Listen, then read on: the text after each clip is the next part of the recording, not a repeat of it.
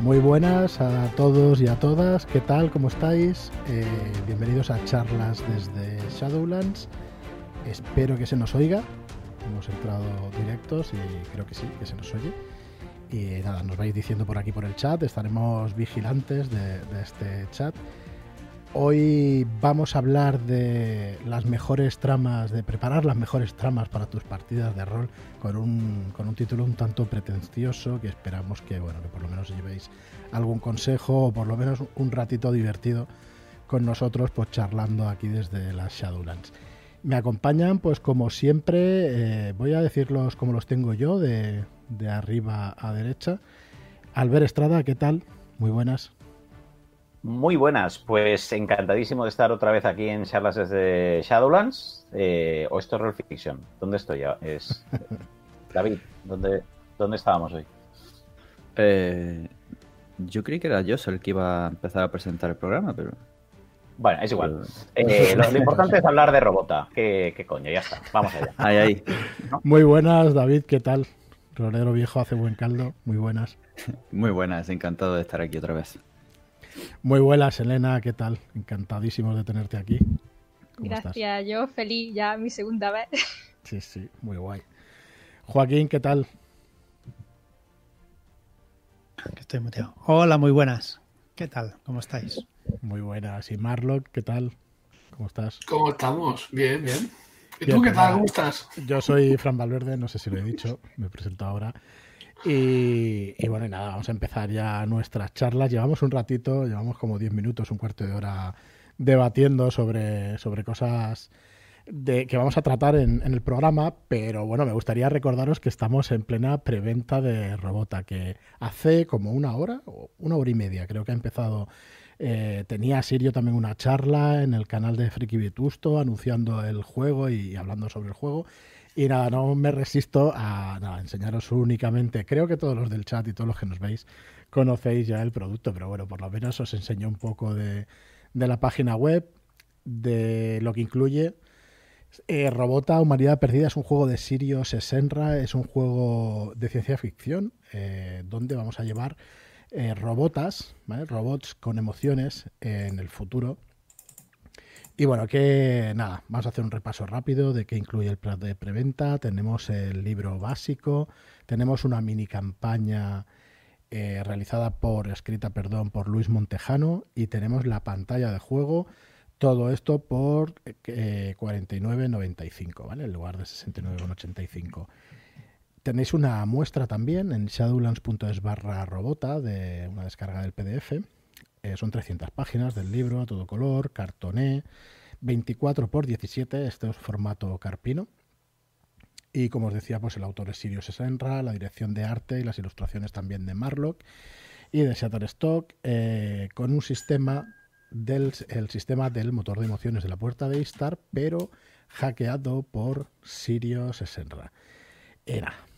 Aquí vemos unas imágenes y al final de todo de esta página de shadowlands.es barra robota veis que si os interesa únicamente el manual básico pues lo tenéis a vuestra disposición por 35.95 en lugar de los 39.95 y nada más de spam vale vamos a empezar nuestra charla y la verdad es que no sé muy bien cómo empezarla porque hay teoría para tratar de las tramas en los juegos de rol Igual que hay tramas en la literatura, tramas en las películas, tramas en, en las series, en la literatura, eh, tenemos tramas también en, en, nuestras partidas de rol. Pero claro, la trama es una cosa que está dentro de los aspectos de una historia. Y para que os lo expliquen bien los aspectos de una historia, realmente tenemos un vídeo, creo que fue tu primer vídeo sobre... Ahora no me acuerdo cuál, cuál de las categorías era, Albert eh, teníamos un vídeo de aspectos de una historia donde tú ibas haciendo un resumen de, de todos de todas las de todo lo que suponía una historia, ¿no? De todo lo que incluía, mejor dicho, una historia. Eh, sí, ¿Quieres refrescarnos pues de, algo de eso? O? Sería de crear partidas. Eh, y sí, está muy interesante porque yo vengo aquí a trolear, como, como ya sabes, y a, y a cargarme la idea de trama y, y, a intentar trabajar más, como dice de hecho Sillo Sasenra en un vídeo muy bueno que tiene sobre one shots, en el cual, en, su primer vídeo de One Shots, que le explica que tú lo que haces es poner los ingredientes para que los jugadores luego cocinen el plato, porque al final la trama es la trama que sale durante la aventura, lo que sucede durante la aventura. Mm, entonces, yo creo que, eso es interesante en ese sentido. Tener ingredientes, tener eh, personajes, tener escenas, tener localizaciones que hagan que cuando lo llevemos a la mesa se construya la trama. Porque la trama que se construya será la que, la que juguemos entre todos. Vale, pero entonces eh, nos olvidamos un poco de todas estas porque teoría em, tenemos para aburrir. Tenemos un montón de personas, un montón de teóricos de la literatura y de todo eso que, nos han descrito o nos han dicho que hay distintos tipos de trama, que podemos dividir las tramas en 36 tramas, ¿no? El George Polti, este, tenemos otro que, que son siete tramas, otro que únicamente habla de dos tramas. Eh, bueno, ¿dónde se, ¿dónde se engloba una trama dentro de los aspectos de una historia? Porque a mí me gustaría, sí que me gustaría hacer un pequeño recordatorio de qué es la estructura, De, cómo debemos de empezar, de qué es la metaestructura, luego el tema, el género, el tomo, el tono, y ya meternos más a fondo en la trama. Hago yo si queréis un pequeño repaso, porque al final me lo, me lo he apuntado, o sea que, que será fácil y rápido. Y me vais cortando, ¿vale? Para cualquier cosa que, que queráis. Que queráis. Eh, aspectos de una historia. A ver, la estructura. Todo esto ya os digo, sacado, la verdad es que del vídeo de este señor de Albert Estrada, que está súper interesante. Eh, bueno, que distintos tipos de estructura ¿no? dentro de la narración. Pues tenemos la estructura clásica con inicio, nudo, desenlace. Tenemos el inmedia res, que realmente lo que dices tú en el vídeo es que no es que sea justo en medio de la historia, sino un poquito después del comienzo de la historia, ¿no? Esto sí que me interesa, ver que lo, que lo hablemos un poco. El inmedia res es empezar sin haber hecho las presentaciones típicas, ¿no? O sin haber hecho... Exacto. sí, directamente. Cuando, se, cuando está empezando el nudo, cuando está empezando a ponerse la cosa interesante, saltándose la parte aburrida del, del principio. Y a veces inmedia res suena como que está la historia a la mitad, pero no empieza a la mitad, no empieza con, con el Luke Skywalker dentro de la Estrella de la Muerte intentando rescatar a la princesa, no, empieza con la princesa huyendo pero, pero no eh, a, mitad de la, de la película. Y luego está el extrema res en el cual empiezas al final de la película. Y a veces incluso la cuentas en retrospectiva, ¿no? Moulin Rouge, por ejemplo, empieza el chico ese diciendo, pues, eh, esta chica ya ha muerto, no sé qué, y corría el año no sé qué, y vuelven atrás, y empiezan la, la, historia, pero ya te han explicado el final, ¿no? Entonces, en cualquier punto de esto se puede exponer, o, o estas otras películas típicas que empieza con se ve al tío y se hace una parada de la acción. Os preguntaréis qué hago en este teatro rodeado de gente de la mafia con no y entonces empieza a contarte toda la toda la película. Estas son las dos. La estoy poniendo aquí la gente si queréis Pero hacer eso que decías, perdona, que eso que decías de la parte aburrida del principio, que se lo salta, es como te explican el, el inicio de la historia. Pues si empiezas en media res, realmente no sabes de qué va la historia y tendrán que volver en algún momento a explicarte eso. Como yo digo en el vídeo, al final todas estas estructuras eh, a lo que tienen que obedecer es a crear una tensión constante y una tensión creciente que lleve que la tensión vaya creciendo hasta que al final, boom, se desencadene, ¿no? Entonces, depende del tipo de historia que estés contando, te puede valer mejor una estructura u otra. Por ejemplo, eh, hay eh, en una estructura empezar con, el protagonista eh, muriéndose, arrastrándose por la nave que está intentando llegar a no sé dónde, y entonces cortar ahí y poner tres semanas antes, eso puede hacer que genere una tensión de hostia, ¿qué habrá pasado? ¿Cómo habrá llegado a esta situación? Y va creando el, el, el, crescendo. En otra historia, poner un final que sea, que, que, te revele lo que va a pasar, ¿no? Que se revela al traidor ah, era yo el metamorfo, ¿no? Y luego poner tres semanas antes y dices, hijo de tu familia, me has, me has estropeado la, sorpresa final. Entonces, se trata de buscar esa historia que vas a contar, de qué manera se va a generar más tensión. Se va a generar más tensión sabiendo desde el principio quién es el culpable y viendo cómo las pistas van llegando y lo van encontrando y lo van o se va a generar más tensión sin saber quién es el culpable y, que te lo lleves al final de sorpresa. Y, no hay una no, hay una sola manera. Hay, hay historias que funcionan muy bien, en las cuales tú ya sabes quién es el malo desde el principio y vas viendo cómo les está engañando, cómo está, ¿no? Casi todas las telenovelas. En una telenovela tú ya sabes que Luis Alfredo Alfonso Martínez es el, el, más malo de todos y claro, cómo está torturando ahí el de esto y te lo tienen que empezar desde el, desde el principio. Entonces, eh, y bueno, y seguramente habría, habría historias que se podían contar de diferentes maneras y, tendrían un, gusto distinto. No hay, no hay tampoco una, una opción acertada. Marlo, que está muteado. No puede ser que simplemente sea una búsqueda de sorprender, o sea, quiero decir, una herramienta que se busca con la intención de sorprender y de hacer las cosas de forma diferente.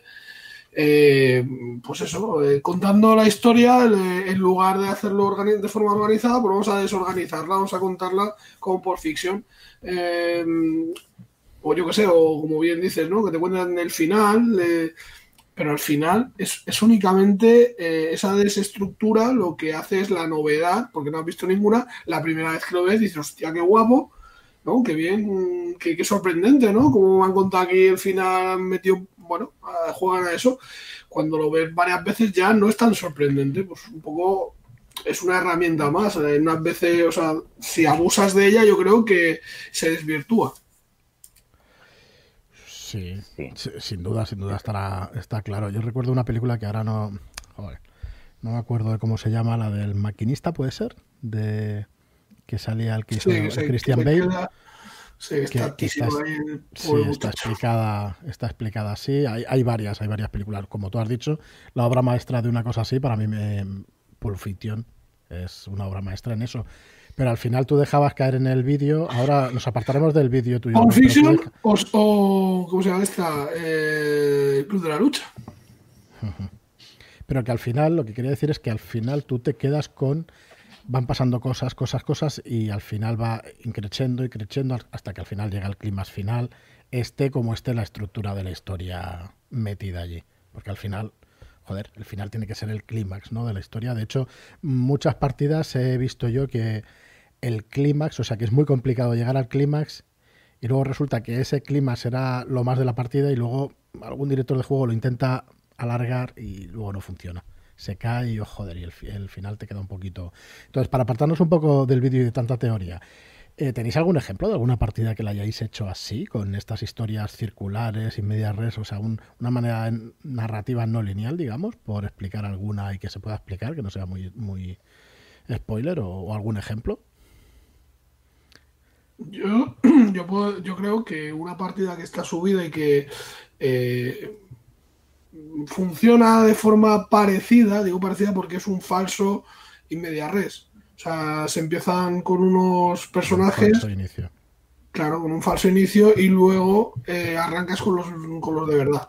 entonces, es un falso, bueno, es algo parecido, ¿no? Un media res, pero que no lo es en realidad que es para que, eh, bueno, que eso es algo que considero muy importante en el tema de las tramas y que es el conocimiento que tiene el personaje, la, la persona, de la historia. O sea, cómo puedes manipular sus expectativas a través de eh, lo que le has sugerido. Y no porque ellos estén, hostia, voy a hacer trampa y voy a ver, sino porque le has inducido a pensar algo. O sea, entonces, si tú le induces a pensar o a tener un enfoque concreto sobre algo, ellos eh, hay tendencia a creer que eso va a ser así, cuando eh, lo que estás haciendo es preparar el giro que en un momento dado puedes presentar. Hmm. Si es que es muy difícil hablar de las partidas sin, hacer spoiler. Bueno, es que tampoco tiene mucho sentido, si no lo han visto, pues tampoco voy a. ¿Sabes? Les fastidio si la quieren ver, y si no, pues yo creo que puedo poner un ejemplo de partida donde, donde no, pasa, no hay mucho spoiler y además está publicada, la pueden comprar, es el secreto de los Nimblekins, eh, en el cual, eh, retomando un poco lo que decía Marlock, se utiliza esta, esta historia de los flashbacks y, jugar con, la distinta estructura de la historia, no para crear sorpresa ni para ni, ni como cosa original para, para generar originalidad per se, ni tampoco para construir tensión de la historia, sino para romper con la historia clásica. Es decir, El secreto de los Nimblekins es una aventura de unos duendecillos y la aventura empieza en el campo de concentración, donde estos duendecillos tienen que ir a rescatar a los niños humanos de los que se han hecho amigos. Y es un campo de concentración nazi de la, de la Segunda Guerra Mundial. Entonces, la historia es desde que los duendecillos parten buscando a los niños hasta que llegan al campo de concentración y eventualmente lo rescatan o no lo rescatan y pasan cosas en todo este tramo. Jugarla en este orden se entiende mucho mejor, pero eh, claro, es eh, sobre todo la parte del campo de concentración puede quedar como muy angustiosa, muy eh, claustrofóbica, ¿no? Y entonces la historia va jugando en que te va contando cosas dentro del campo de concentración y luego hacen flashbacks de cómo fue el viaje de cómo fueron, y, eso hace que pueda romper con, el escenario. Hay otros juegos que también lo hacen, por ejemplo, Besan antes de que el mundo acabe, que es un juego donde estás en una situación final de que vas a morir y, ya se sabe desde el principio, no hay, no hay más tutía, es cómo afrontas saber que te queda media hora de vida porque la nave está explotando y estáis cayendo al pozo gravitacional del Sol, ¿no? Esa, historia juega con flashbacks, juega con, irte a vivir cómo fue la discusión con tu padre antes de partir al viaje estelar, o cómo fue tu primera historia de amor, cómo, y eso se utiliza esos flashbacks para salir de ese momento concreto que si no, pues sería muy eh, pesado de, estar jugando todo seguido sin, sin cambiar el sabor. Como tropezones un poco.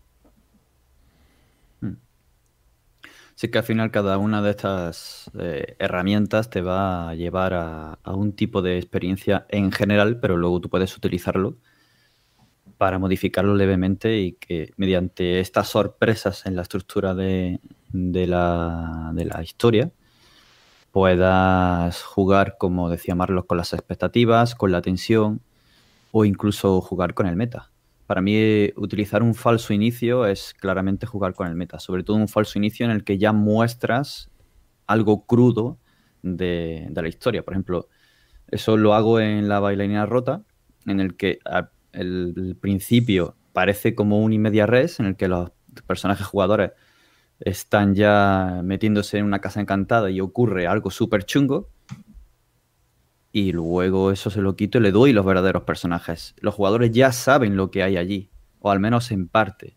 Y ahora es jugar con su tensión, tenéis que ir allí y ya sabiendo en parte qué es lo que está ocurriendo. Y ahí es jugando un poquito con, todo esto y alterar eh, en inmedia res o la extrema res.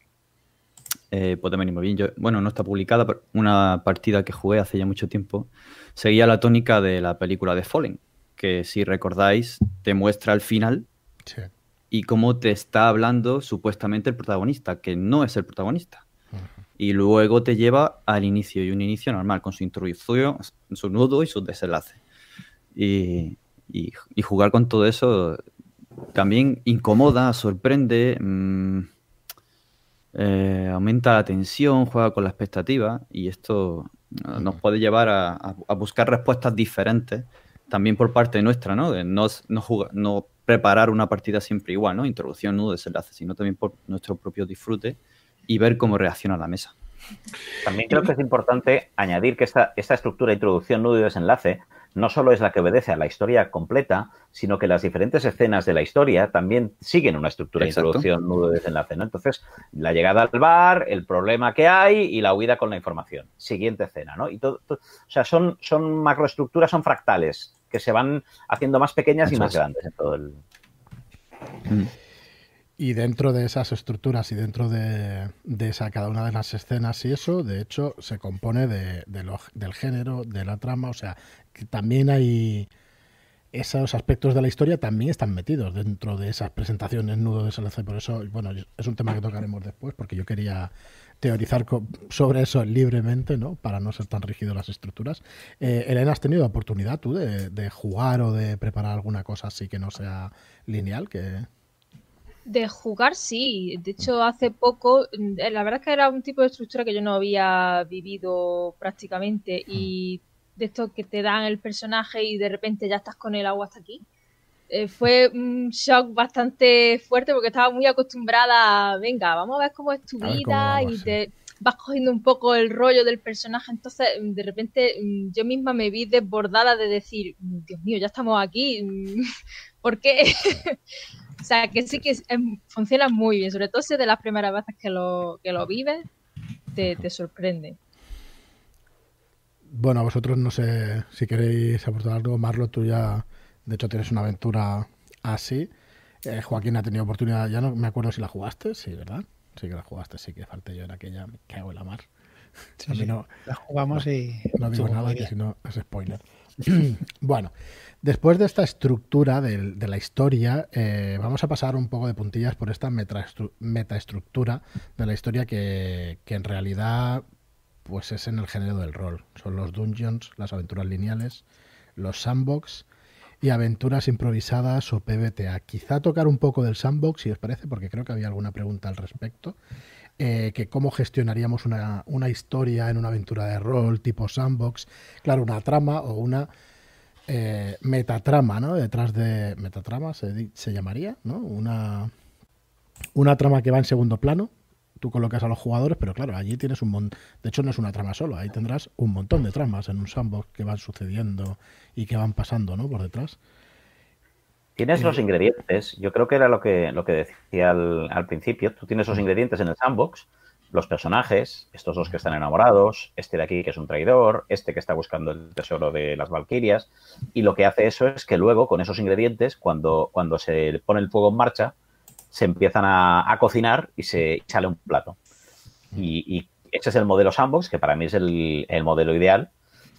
Y, en lo que consiste es en, en realidad es más fácil que preparar una historia. Porque tú cuando preparas una historia, primero tienes que pensar personajes, ingredientes, situaciones, escenas, y luego hacerlo cuadrar todo eso. en cambio, cuando, preparas, cuando preparas un sandbox, simplemente preparas los ingredientes, pero no haces nada más. Pelar las patatas, cortar la cebolla, pero lo dejas ahí todo preparado porque la parte de cocinar la tienes que hacer con los jugadores.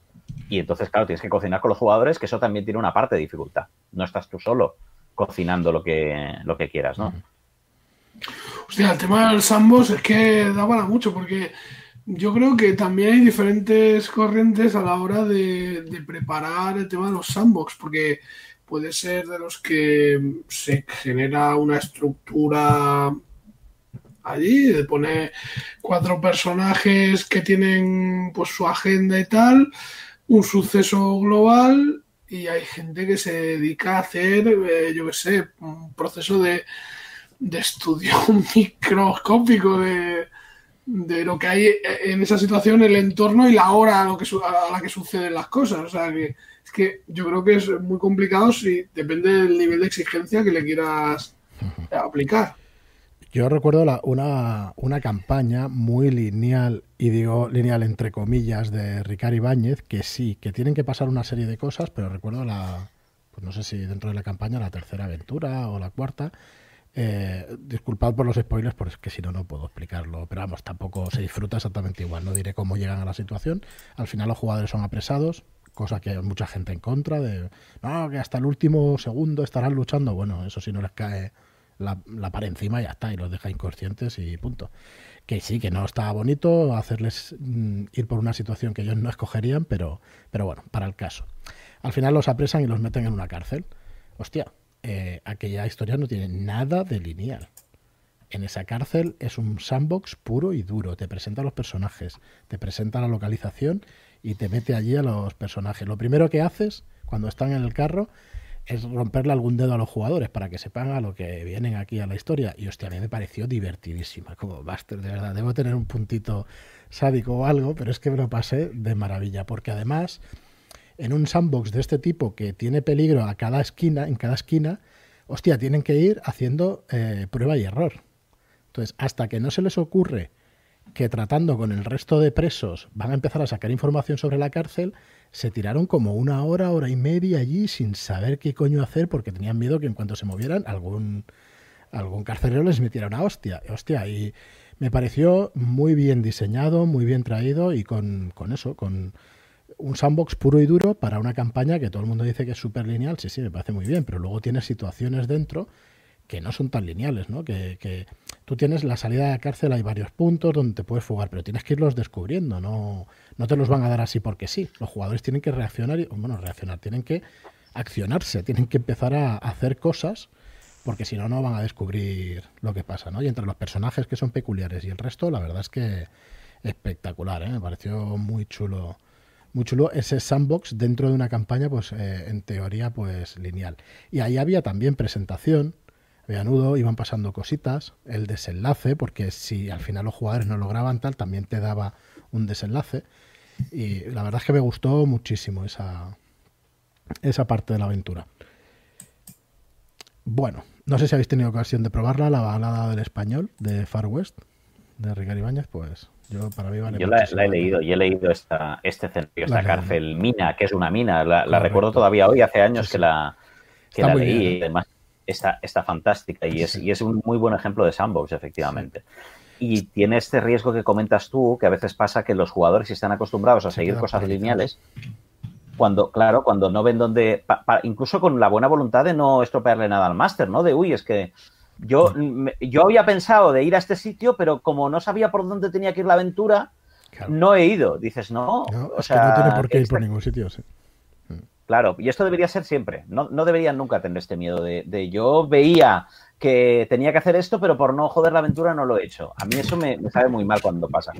Y los jugadores que están acostumbrados a esto, si no ven por dónde han de tirar, a veces se quedan como muy bloqueados. Eso es un, eso es un problema. Sí, Ahí está el buen diseño ¿no? de una aventura, de, decir, hostia, en cuanto reaccionen o hagan cosas, tienen que pasar cosas que les haga seguir avanzando, porque si no, mm, te quedas ahí. No vas a pegarles siempre que hagan algo que no está permitido. Pues coño, en algún momento los, eh, los carceleros mirarán para otra parte, ¿no? Porque es que si no, no podrán hacer nada. Muy bien, pues yo si queréis pasamos, después de esta metaestructura, realmente viene el tema de la trama. Antes de meternos a fondo ya con, la trama, que lo que hemos eh, tocado hasta ahora es un pequeño aperitivo de, los aspectos de una historia, sí que podemos decir que la historia va a tener, va a tener un tema, que el tema es lo que va a suceder, eh, perdón, es, es eh, de qué va, ¿no? Esta historia de si va de amor, si va de venganza, de heroísmo y de todo lo que, lo que vamos a tratar. ¿Qué género tiene?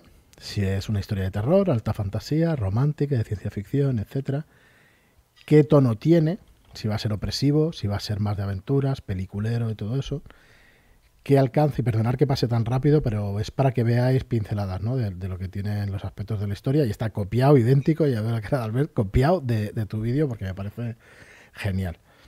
El alcance, si vais a tener gente corriente como jugadores, eh, si van a ser eh, miembros de, del gobierno, por ejemplo, si va a ser una cosa muy localizada, si va a ser en un barrio, si va a ser en, un sitio pequeño o va a ser una historia pues épica, ¿no? Que alcance va a tener. Y luego el formato, si va a ser una campaña que tú lo equiparabas aquí en términos cinematográficos, perdón, la campaña a una serie, el módulo a un episodio y el one shot a una película. Pero luego te sacabas otro que es la One Scene, que, decías que es un corto, ¿no? Pero un cortometraje, quieres decir. Sí, sí, me refería a eso, un cortometraje. Es el. O también se puede aplicar. ¿No os ha pasado nunca que coges una película que ya está empezada? Por ejemplo, eh, la última esta de Alien de Ridley Scott, y la, empiezas a ver al final y ya pillas de qué va la historia. Y no te hace falta que te cuenten quién es ese tipo blanco que está por ahí pegando hostias y quién es el... Porque ya enseguida te sitúas, porque pues eso es un poco la, la idea esta, de que hay historias que al final con, ver el final sería suficiente. El resto de la película te la podrías ahorrar porque, porque es lo que ya te esperas, ¿no? Sí, sí, sí, sí que las hay. Bueno, pues todo esto que son aspectos de la historia, al final, eh, la trama, que es lo que queríamos tocar hoy, mm, realmente eh, lo que viene a explicarnos es qué es lo que está sucediendo en la historia. Vale, entonces, sobre qué está sucediendo en la historia, pues son tramas que hay un montón de gente que las ha definido, ¿no? O que ha intentado definirlas, o que ha intentado eh, no definirlas, sino categorizarlas o numerarlas. Todos los tipos de trama que hay.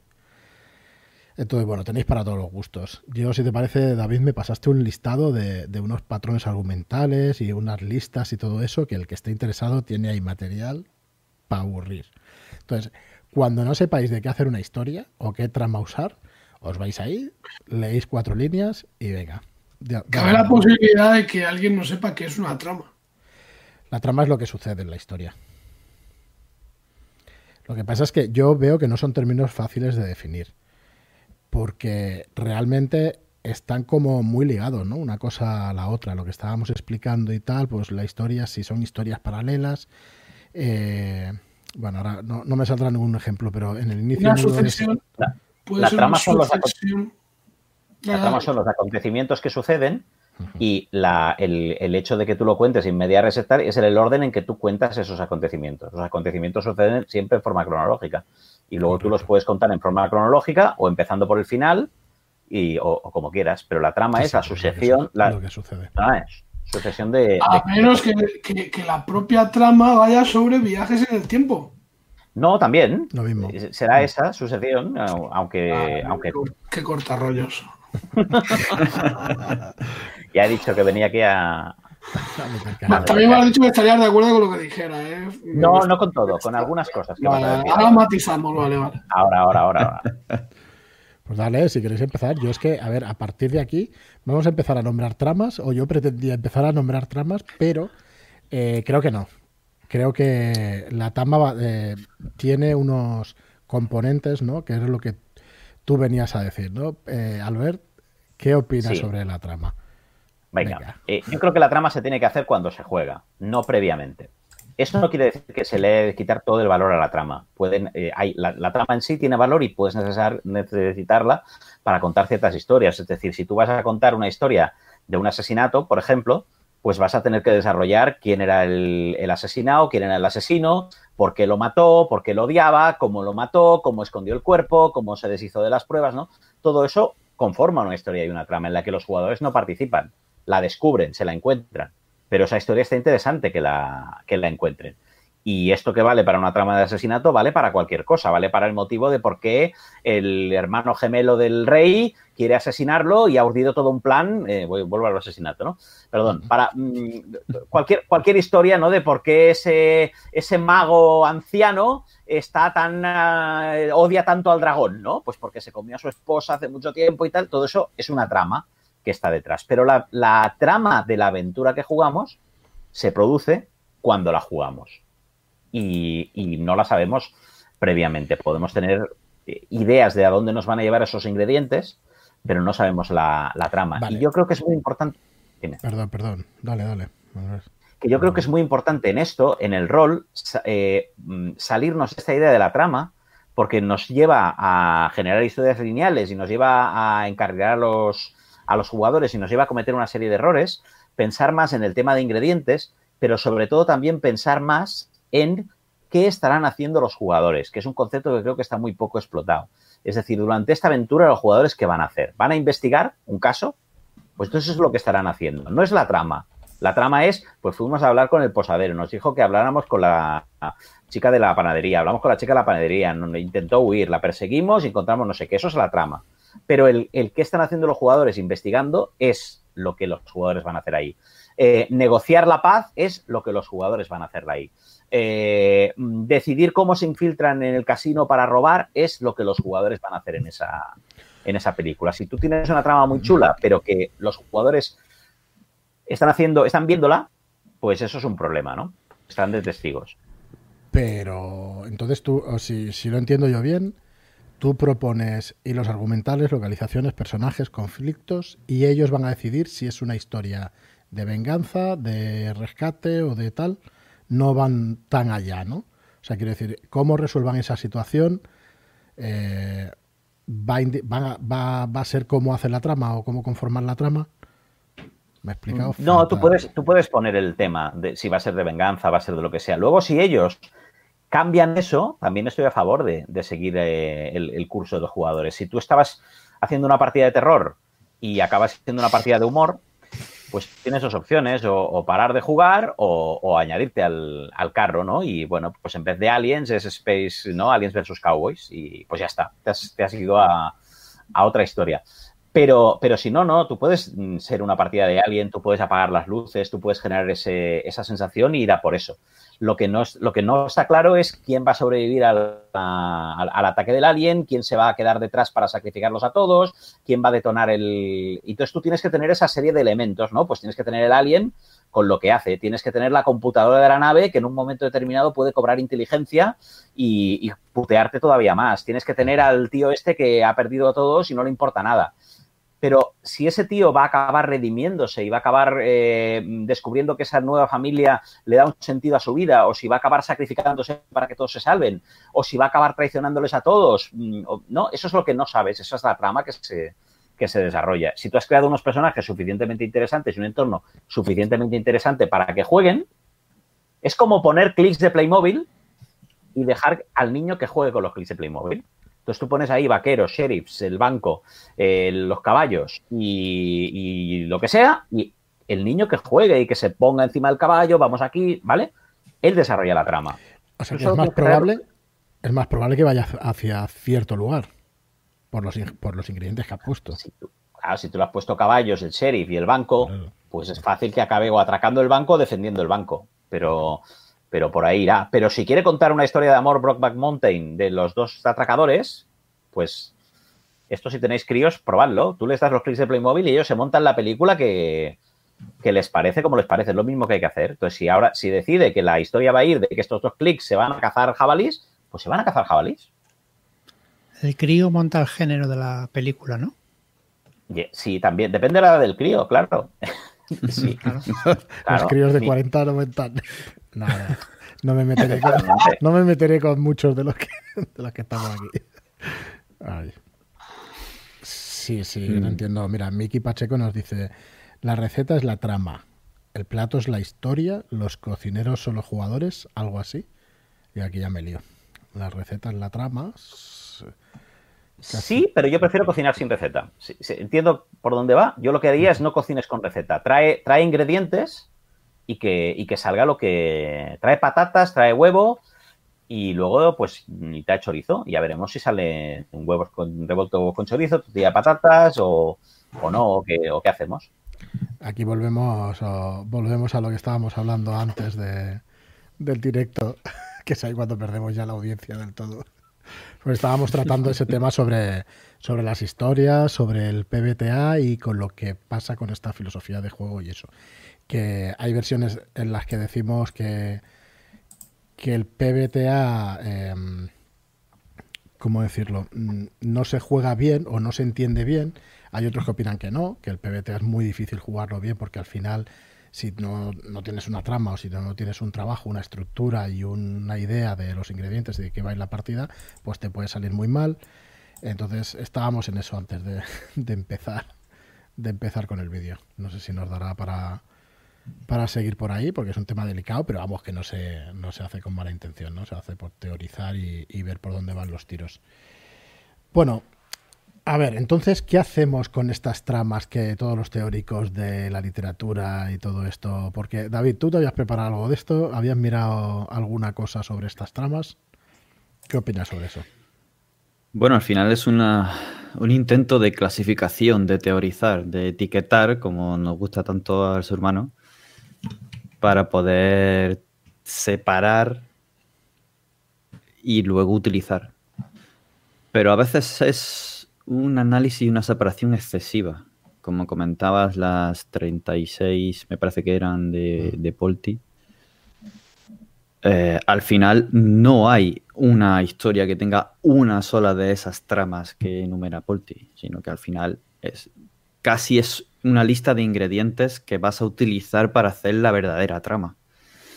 Entonces, mm, bueno, aquí tienes autores para todos los gustos clasificaciones para todos los gustos, de qué tipo de tramas, pues las que van del fracaso al éxito, del éxito al fracaso, de la de una historia de sacrificio, historia de venganza, y cada uno le da su, su enfoque.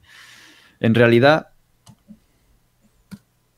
las tramas pueden llegar a ser tan sencillas y tan complejas como queramos.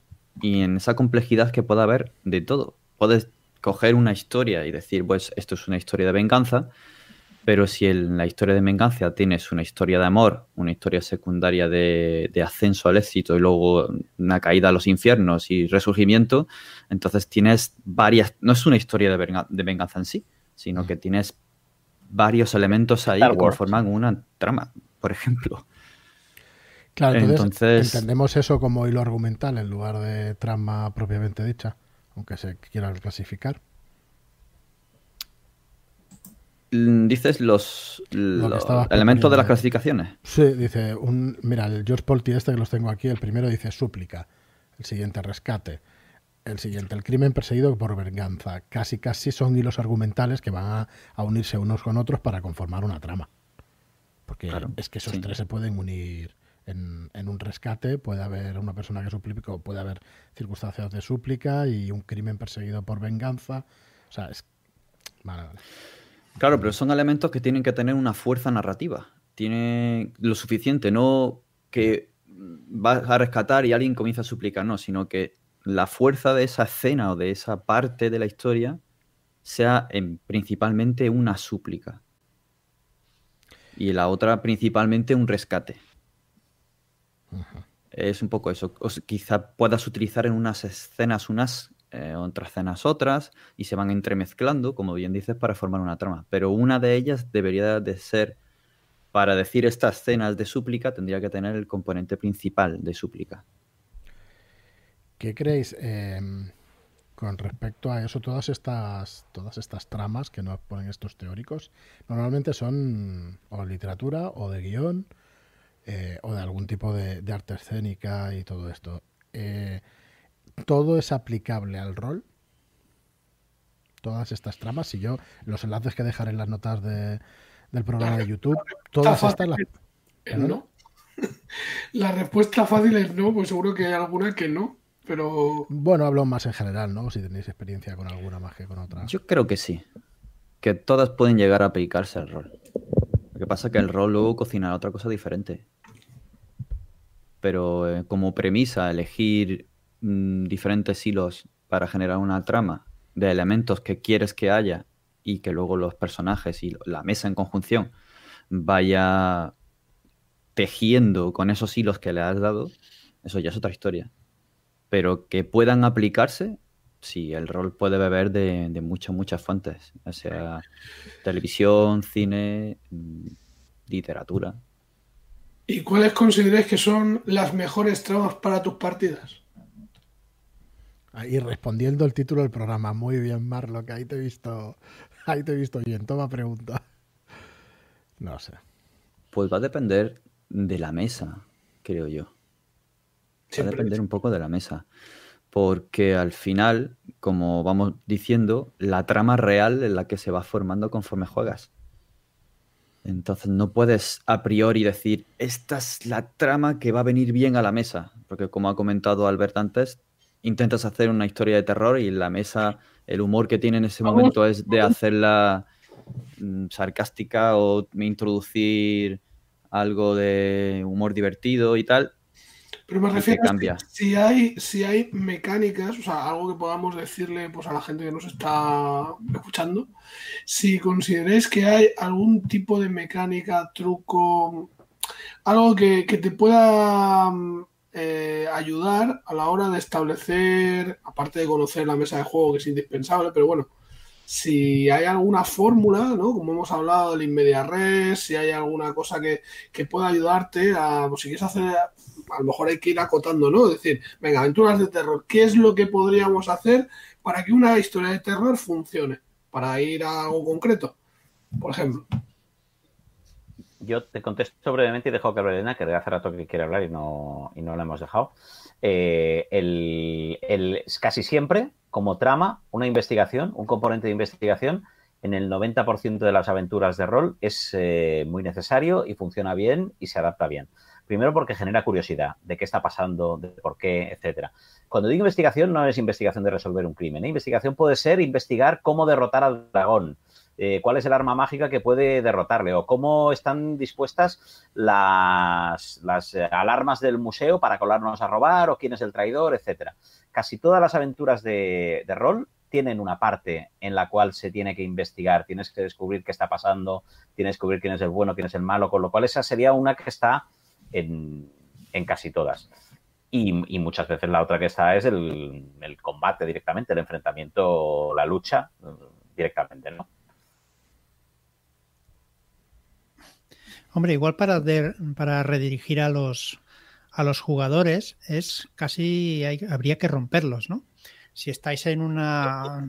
Hay que matarlos siempre. Sí, sí, no, pero me refiero. Si estáis en una aventura de terror, pues no sé, si estáis con el cachondeo, si aparece un personaje no jugador que dispara a uno en medio del vientre, pues, ostras, pues igual ya el cachondeo se acaba de golpe y empieza a, a redirigir a, tus jugadores, ¿no? Quizás. a, los jugadores puede ser que sí, pero al que le han reventado la cabeza. No, la cabeza no, he dicho el estómago. Y todos a correr al hospital. Venga. No, he dicho de matarlos, he dicho romperlos un poquito. A veces para romperlo no es necesario hacerle daño físico.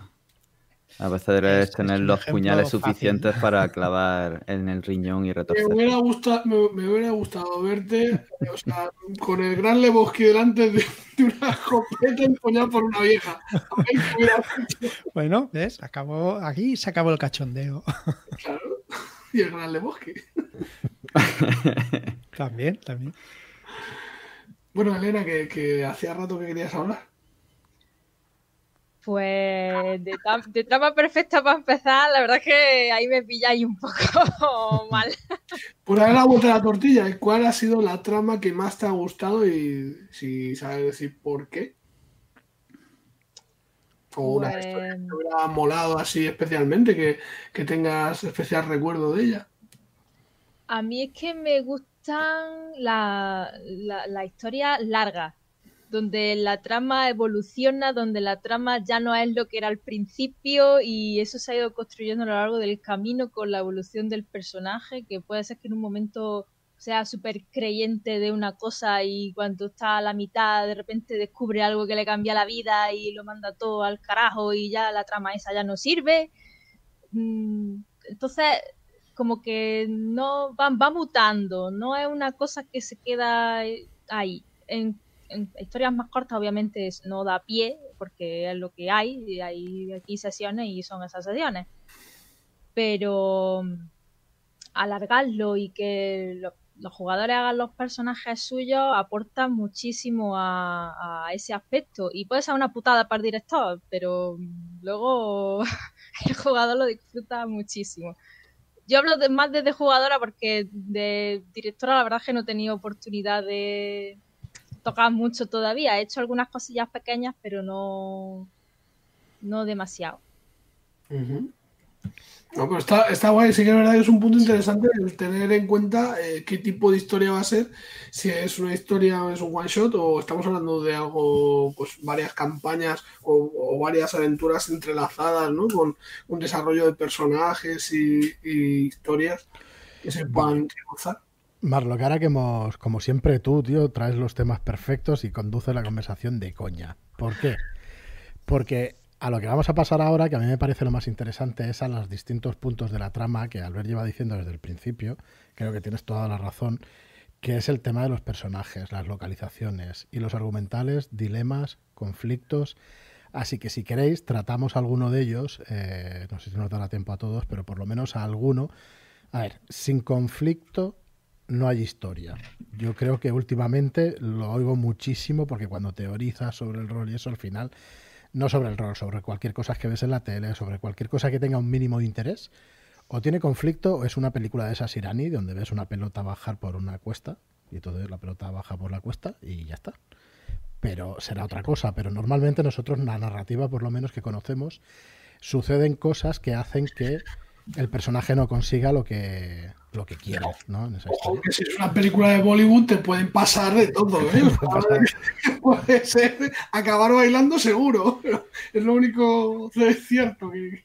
Así que el, si queréis empezamos por esto, por el, por el conflicto que a mí me parece el más interesante y el más importante de, de todos los elementos de esa trama, ¿no? Que, a ver, ¿qué tiene que tener un buen conflicto? Un buen conflicto, va. Vamos a hacer la pregunta así genérica y vamos entrando. ¿Conflicto se puede equiparar a detonante? Porque es que no tengo muy claro que conflicto como tal sea eh, lo que detone la historia. No sé por qué. Tú puedes querer una cosa y ahí no hay conflicto hasta que se presente ese conflicto. Y el detonante es que quieres, que quieres algo. A, ver, voy a seguir pensando. A mí me parece que ahí hay un punto que no termino de pillar, pero bueno. Yo creo que el conflicto es el motor del detonante, lo que hace que el, que el detonante pueda, pueda funcionar, es la gasolina del, detonante. El, ¿no? El, conflicto sería la dinamita y el detonante sería la mecha que hace que la dinamita esa explote, digamos, ¿no? Esa sería la, diferencia que vería. Tampoco yo es que semánticamente me maneje muy, muy bien con esto. Yo creo que el conflicto, el conflicto más interesante es aquel conflicto que llegue a los jugadores. Eh, y no digo a los personajes, digo a los jugadores, que esto es eh, una cosa importante, ¿no? Que el, conflicto que te atrape y que, tú ahí tengas, eh, si puede ser, un conflicto eh, interno tú mismo, ¿no? ya sabes que hay conflictos internos y externos, ¿no? El conflicto interno sería la, lucha contigo mismo, el que está bien, el que está mal. El conflicto externo es ese lobo me quiere comer, pues yo mato al lobo, el lobo me mata a mí. No hay, no hay más tutía, no hay dilema, ¿no? Entonces, si tú consigues crear un conflicto interno que genere un conflicto interno al propio jugador, eso es muy interesante porque ahí es, es parte chula, para mí al menos esa, esa parte chula. Y además te va a servir porque si es una mesa coral en la cual hay cuatro o cinco jugadores, es fácil que de ese conflicto interno en el que no todo el mundo está completamente de acuerdo, eh, ni siquiera con sí mismo, de qué hay que hacer o qué no hay que hacer, eh, pues hay algunos que digan, bueno, no sé qué haría, pero haría A, y otro diga, no sé qué haría, pero haría B. Y esa discusión puede ser muy rica porque, porque bueno, porque el que defiende A tampoco está 100% convencido de A y el que defiende B tampoco está 100% convencido de B, ¿no? Si tú creas un debate que, que, la, que ¿no? las elecciones en Estados Unidos están trucadas o no, pues poco debate puedes, puedes hacer aquí, ¿no? Pero si hay algo que, no, no acaba de estar claro, ahí generas un, Sí, entonces. Y ahí, a mí es que eso me lleva a, los dilemas, que soy muy de meter dilemas en. O sea, eh, a lo mejor es el, como he dicho, el, detonante, ¿no? El, sea, el problema en sí eh, radica en un dilema que, que es, a lo mejor tiene, pues, una base moral, ¿no? O sea, tiene detrás hay algo de tienes que decidir entre, entre hacer el hijo de puta, pero se supone que es para ayudar a alguien o, o hacer lo que se espera que hagas, pero las consecuencias van a ser chungas, ¿no? Entonces, no sé por qué yo estará. Seguro que ha sido una idea súper buena. ¿eh? Has hilado otra de las cosas clave. no, en este caso no. No, no, se puede acertar siempre. Es coña. Yo tengo una pregunta, perdón, para Albert, porque es que nosotros la primera eh, partida que jugamos contigo, precisamente nos metiste en estos dilemas y tuvimos unos conflictos en la mesa muy chulos, pero no conocías de nada la mesa. O sea que esto de que tengas que conocer a la mesa, si la historia es lo suficientemente potente y los conflictos y los personajes están bien unidos, quizá no haga falta conocer tantísimo la mesa, ¿no? Efectivamente, los conflictos. Somos humanos igual, ¿sabes? O sea, básicamente tenemos un poco las mismas necesidades. ¿eh? Estos rollos de que somos súper distintos, yo no compro demasiado eso, pero bueno, eso como filosofía los conflictos son universales, tú también cuando estás jugando la partida puedes ir reconduciendo en función de lo que vas viendo para potenciar más o menos eh, una determinada situación y para ponerle más peso. Entonces, pues si, si, si los jugadores son muy cafres, ¿no? Pues tú aumentas la, narración de las escenas de los niños huerfanitos ahí, eh, cómo sufren y cómo caen las bombas y cómo, ¿no? Si los jugadores son muy sensibles y se te ponen a llorar, pues, pues rebajas el tono, ¿no? Entonces tú también juegas con, este tipo de, cosas cuando juegas. Pero al final sí, efectivamente, una, una buena historia eh, gusta incluso aunque no te guste el género, aunque no te guste el, ¿no? Es a mí no me gusta nada el, western, pero es que esta historia pues es una maravilla, aunque sea un western, porque, porque al final las historias van de, los seres humanos, y ya está, no tiene, no tiene más. Se le iba a comentar antes, en las listas estas interminables de los 36 de Bolt y tal, la mayoría son de conflictos entre, entre cosas que le pueden pasar, entre relaciones, quería decir, de, de personajes y eso. Pero al final los conflictos, y creo que los jugadores tienen que representar al personaje que están que están jugando, ¿no? Entonces el conflicto no es suyo, es del personaje. Con lo cual, igual si has planteado bien la aventura, sabes qué conflictos pueden tener, ¿no? Yo creo que es, estás enfermo, tío, o estás enfermo y no sabes disociar, pero no, no, es tu personaje. No, yo me pasa, yo intento interpretar al personaje. Y sí, ellos lo que han jugado conmigo lo saben bien. Pero les elige bien, ¿eh? elige bien a los personajes. Lo, lo, que apunta Joaquín es muy interesante, es que a veces construyes personajes, sobre todo si son pregenerados o si los han construido ellos y tú has adaptado la historia a esos personajes que están puestos en un lado del conflicto. ¿no? Idealmente, lo chulo sería que todos los personajes, incluso aunque estén puestos en un lado del conflicto, eh, tengan la doble vertiente y que el jugador pueda justificar tanto que vaya por un lado que vaya por el otro, ¿no? Tú eres una persona con mucha ansia de libertad, entonces eso tanto lo puedes justificar como para que estas personas que están oprimidas las voy a ayudar, o no, yo soy un tío que va por libre y voy a pasar de ellas porque, porque la libertad mía pesa más, ¿no? Entonces, si los personajes tienen esa doble cara que puede hacer que, pese más una cosa que la otra, la elección del jugador ayuda. Pero sí hay veces que hay personajes que están más enfocados a decir, tú eres el, paladín que vienes aquí a rescatar a todo el mundo y, y no puedes salirte de aquí, o tú eres el samurái que, otra cosa es que ese jugador luego pueda vivir a ese conflicto interno y pueda, aunque en mesa se mantenga impávido y sea el asesino profesional que no duda y que va matando a todos los que hay y tal, que ese jugador realmente esté viviendo dentro de la, de la situación el hostia. ¿Cómo, ¿Cómo fue el momento en que le tuve que disparar a tu personaje? Ha sido un momento brutal, me he sentido súper... Y tú dices, ¿te has sentido mal? Pero si hijo de puta, si me has disparado aquí sin, No, no, wow, lo he vivido como estaba en un momento que, estaba... No, pues eso también puede... Oye, y eso, Elena, que tú juegas a leyenda, tengo entendido que bastante, o por lo menos lo conoces bien. Eso sucede bastante, ¿no? En el tema de leyenda por todo este código de honor, de samuráis y todo eso. Eh, sí. ¿Cómo, cómo se gestiona eso? Mm, tú como, sobre todo por, ser occidental, y porque no es una cosa con la que la mayoría de la gente está familiarizado, pero hay ciertas decisiones y ciertas tradiciones de ese mundo que tú como persona humana sintiente mm, te costaría la vida aceptar y, hacer. Y sin embargo, allí era lo más normal del mundo. Entonces, sí que existe mucho conflicto de no es que el personaje sabe esto y ha vivido allí y ha crecido allí y para él es normal, pero para mí mm, me, está desgarrando porque es una cosa horrible, muy triste. Entonces tienes que diferenciar y, saber meterte eh, un poco en esa piel que no es tuya, pero que puede costar, pero que es así. ¿Y cómo lo haces como directora de juego? ¿Cómo lo haces con los jugadores que se salen demasiado? ¿Intentas explicarle un poco más que, que su personaje no haría eso o no tan más sutilmente, no tan directamente. ¿Cómo lo haces o cómo lo harías? Porque realmente es difícil eh, estar, no sé, convencer a una persona que, lo ve clarísimo, que a ese no lo mataría por nada, y cambia un samurái, pues para, para él no es nadie. Con un campesino, ¿no? ¿Cómo se llaman? Etas, que no tienen alma. O al revés. ¿Los campesinos? Sí. Es que hay diferentes. Los etas son lo más bajo de la sociedad y luego están los heiming, que son los granjeros y mercaderes, etcétera. Claro, eso tienes que explicárselo a los jugadores antes de jugar. Sí, sí, hay ciertas cosas que sí que hay que explicar. El sistema de casta, eh, sobre todo, y lo que es un poco el, el sistema de lo que es un samurái para saber las reglas y el cómo se han criado.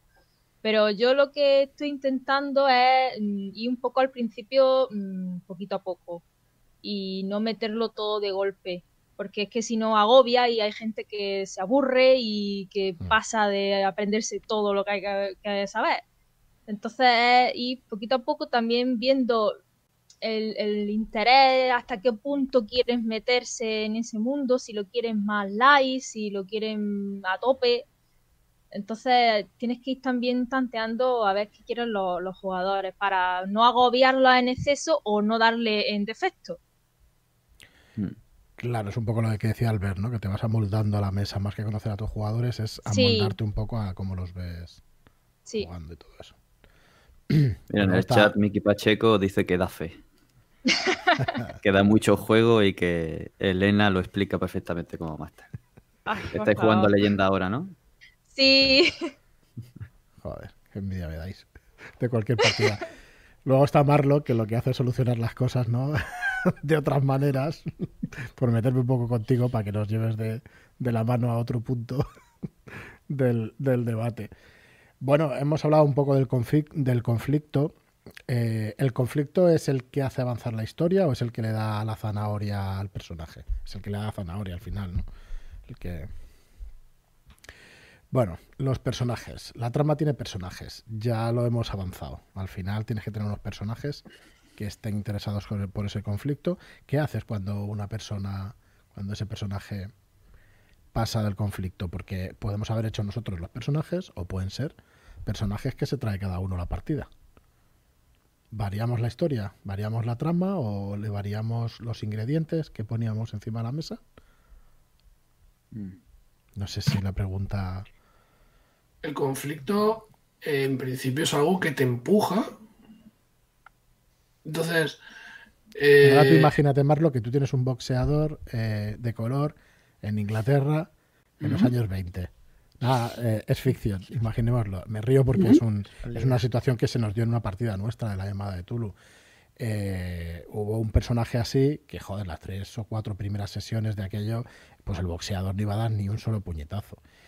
Ahí el máster tenía que haber no era una cuestión, pero no, pero yo creo, a ver, siempre se pone esto de ejemplo y no creo que sea bueno, porque es el más claro que tengo, ¿no?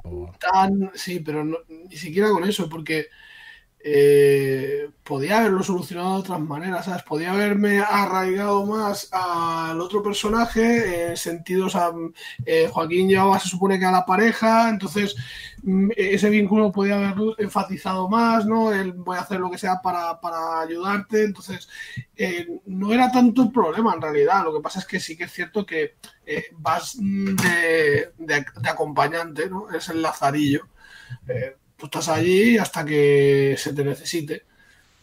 No es, no es eh, la experiencia la mejor experiencia como jugador, pero puede dar eh, situaciones pues divertidas. Yo, por ejemplo, jugando con los Darkseid, uno de los personajes que más me divierte es el aprendiz.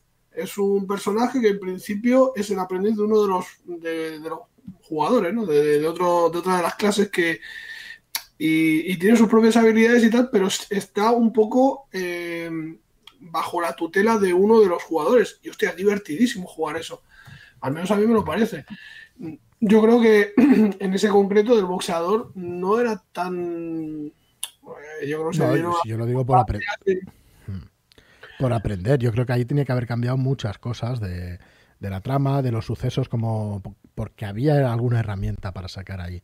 ¿Sabes? Que, hubieran hecho alguna encerrada, pues algunos matones, que hubiera habido alguna acción. Pero esto también viene un poco con el gancho. O sea, el que te mueve a entrar en la historia. Si tú no tienes ninguna motivación para entrar en la historia, igual es que esa no es una historia para ti.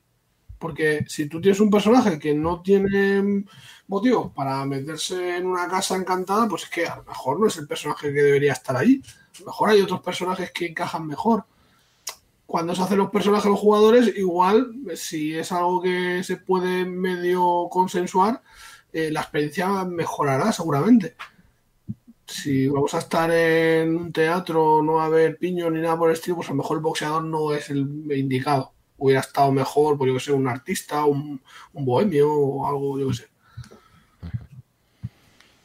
Sí, también se puede adaptar el conflicto o el gancho al personaje que se haya hecho el jugador, si no lo tienes tú diseñado. Sí que se puede adaptar. Ahí Elena quizá nos pueda hablar de, cómo el conflicto y el gancho se transformó al principio de la campaña para hacer que su personaje, la última campaña que jugó ella de Anima, entrara. Sí, sí. Le, di muchos puñales y lo utilizó todo. claro, ella tenía un personaje que era una herrera. Ella trabajaba en su forja y además bastante misántropa, pasaba del mundo tres kilos y es, por definición, un personaje muy difícil de que se vaya de aventuras, ¿no? Tiene allí su esposo, tiene su negocio, le va bien, próspero, mucho dinero. Yo voy a irme de aventura de que si me va muy bien en la vida. Que todo pues, Puedes adaptar el conflicto. Los, matas a todos. Este es el personaje más fácil de hacer. ¿Lo veis? Si venís a las mías, al final venís a las mías. No, pero algo pasa con su marido y le empuja a salir, claro. Yo creo que hay varias facetas en lo que, en lo que decías, Fran. La, la primera es si el jugador está pasando el conflicto para perseguir otro conflicto que le interesa más o si está en una situación apática, que es el, problema real, ¿no? Si, él pasa de investigar quién es el asesino para dedicarse a intentar ser el próximo alcalde del pueblo, pues lo que hay que hacer es reconvertir la historia en una campaña electoral de, te vas a convertir en alcalde del pueblo. Y ya está, no, hay, más película. Eh, si el otro, la otra cosa importante de discernir es si es solo una persona a la que le está pasando esto o, si es a todo el grupo. Si es a todo el grupo es como fantástico, porque lo único que tienes que hacer es carpetazo, cerrar, ir a otra cosa, ¿no? Y bueno, ni no quieren ser ni el alcalde del pueblo, ni quieren descubrir quién es el asesino. Vale, cae la noche y oís unos aullidos y aparecen zombies. Y, vamos a, a los zombies. Y ya está, y estamos todos. El problema es cuando tienes a cinco jugadores intentando descubrir quién es el asesino y a un sexto que dice, es que no me puede importar menos quién lo ha matado, quién lo ha dejado de matar, o sea, no me interesa esta mierda, no, no, no me atrae, no me lo estoy pasando bien. Y eso es un problema, aunque tú puedas crear un gancho para el personaje. Porque si el jugador no está interesado en la historia, no, no entra ahí, no quiere jugar a eso, aunque su personaje sea el sheriff del pueblo, es pues ahora te... voy a poner un ejemplo que a ver, a ver cómo, lo, tratas. Por ejemplo, tienes una casa encantada, tienes un grupo de personas que van a entrar en ella y hay alguien que decide pues que su personaje es un incrédulo, o sea, que, vamos, en casa eso tiene que ser todo, pues todo falso, ¿no? Todo tiene que ser eh, tal. Entonces, Claro, tienes ahí una persona que te, que te encima eh, da la puñetera casualidad que saca todas las tiradas posibles que pueden ponerte. Es que no le haría ni tirar. Mira, si te ves Lutetia, la partida que jugamos con, con Sirio, no tiro cordura ni una sola vez en toda la partida, ni una sola tirada de cordura tira mi personaje, ¿vale? Y esto es denota la maestría que tiene que tiene Sirio en el manejo de esto. Hay veces que, que no tienes que ser ecuánime con los jugadores, no, no, el el que no se lo cree, no se lo cree, no ve al fantasma, no le aparece, no tira cordura, no. Pero sigue, sigue. No, no, es que básicamente va por ahí, porque esa experiencia, o sea, eh, cambia mucho, o sea, tienes, eh, en principio tienes el gancho, tienes, toda la historia, de hecho es parte de, importante en esa historia porque es un personaje que, está muy relacionado con la trama, es casi casi el núcleo, ¿no? Eh, yo que sé, típica herencia, por ejemplo. Pues, y precisamente el tío que tiene que heredar la, la mansión es el que no se cree nada de lo que está pasando. Bueno, pues eh, a lo que voy es que eh, sin que sea un mal gancho, sin que te empuje a qué tal, o sea, es el único que no entra en el juego. Esto tienes el método Sirio, como decía Albert, y tienes el, el método Joaquín. Se le corta algún dedo y que, y que empiece a sufrir y ya está. Y fuera coñas, igual también hay, hay algo de eso, ¿no? De, decir, hostia, que le pase algo que realmente sea lo que le importa. A lo mejor han secuestrado a su hijo o alguna historia está dentro de esa casa. No, lo no pero eso en sí mismo va, a generar un conflicto dentro del grupo. Sí, dentro del grupo, pero él, claro, es el único. ¿Por qué cambiarlo? Él está jugando otra historia diferente, ¿eh? Una historia en la que, en la que todos están locos menos él y va con un grupo de locos en, y esas historias son muy divertidas. Yo una de las historias más divertidas que recuerdo era una tenía un jugador que, que es muy brillante, que resuelve todas las un táctico, es un táctico como yo, ¿vale? Y le tocó jugar con un grupo de jugadores eh, muy novatos, muy patatas, muy de esto. Y entonces la aventura era cómo él tiraba de ese grupo de novatos a través del, ¿no? Cómo llevaba y, no podía, porque mm, él trazaba el plan y los otros se lo, se lo desmontaban, pues estaban jugando dos historias distintas, no hay, no hay ningún problema, se puede, se puede hacer así. Si tú le das un motivo a ese jugador para que entre en la casa, lo que han secuestrado a mi hijo, tengo que cobrar la herencia y tal, el, el, no creer en esa historia fantasmal lo que hace es que choque con el resto de gente y, y provoque cosas como ¿Qué, decís? ¿Que esta jarra tiene el espíritu de no sé qué? ¿Y que si la abro se destruirá todo? ¡Qué tontería! ¡No, no! ¡Dejadme! en, eso, al ver, creo que hay mucho miedo de hacer eso por parte de los jugadores. Y es lo que mola. Mm. Yo lo he visto en casi todas las partidas. A mí me da miedo según qué cosas. Destrozar la historia, destrozar el tal. Y creo que lo divertido precisamente es eso. Liarla bien liada cuando pasa algo así. Si es que al final la historia es de los jugadores. Sí, para eso hay que establecer confianza con el director de juego. Y, es difícil, y es encontrar el, punto. Y, aquí todo el mundo ha pecado. ¿eh? Hay jugadores que te vienen a, crear la historia porque están acostumbrados a que el director de juego no les traiga la historia. Y entonces ellos tienen que, empujar. A veces mm, yo tengo esa sensación de, que hay jugadores que están empezando a, hacer una serie de cosas que, que, es con ganas de parar y decirles, chicos, que yo traigo una aventura, no os preocupéis, o sea, van a pasar cosas, no, no hace falta que ahora decidáis que vais a asesinar a la cocinera y esconder el cadáver para crear una historia chula porque aquí porque nunca nadie os ha dirigido nada. O sea, aquí van, a pasar cosas sin que tengáis que matar a la cocinera. Y, esa confianza con el director de juego de, ver que, bueno, que, que, la historia va a salir por un lado o por otro, confianza con el resto de jugadores y confianza con el hecho de que no pasa nada si la historia acaba con que el tío abre la jarra y mueren todos, mm, pero eso requiere un, o, hablar previamente y tener todos la misma página y ver dónde estamos, O, bueno, entender también adultamente que las historias no siempre tienen por qué terminar bien y que, a veces pues un partido, tú vas a ver el partido acabar con un empate a cero. Pues esa es la gracia del, rol, para que luego el 5 a 1 y la remontada después en, el partido de la vuelta tenga sentido, tienen que haber partidos que, acaben en un empate a dos, ¿no? Sí, sí, sí, eso también, también sucede. Bueno, a mí también quizá eh, como eh, o sea, una situación que, mm, puede ser conflictiva era esta que decía del personaje que está, o sea, que va a, a ¿no? Del resto del grupo y otra que me ha pasado es el personaje que tiene un, una profundidad interior que juega solo. O sea, es, un tío que está casi sentado aparte, ¿sabes? Que, él tiene sus movidas y, es, le va a hablar a alguien y es, no, no, no, o sea, él o ¿qué me ha pasado? Eh? ¿Qué, dices tú, chico? Bueno, no, sé si cómo introducir a estos personajes en, en partida o en la trama o empujarlos o qué trama le puedes poner a alguien que juega un personaje así. No hace falta, ya la está jugando, ya la está viviendo él dentro. Está fantástico. Los otros no la ven, pero él sí. Dale, Fran, dale. Nada, yo de la trama teníamos el conflicto, los personajes. Ahora tenía apuntado localizaciones. Eh, yo lo veo después de muchas charlas, como escuchando y todo eso, lo veo como un personaje más, las localizaciones, muchas de ellas, ¿eh? Eh, quizá localizaciones que pasas por allí, ¿no? Pero cuando ya estás y eso, para mí no deja de ser uno de los personajes en... Yo empezado a escuchar la, vuestra partida de Lutetia y, joder, el hotel es un personaje.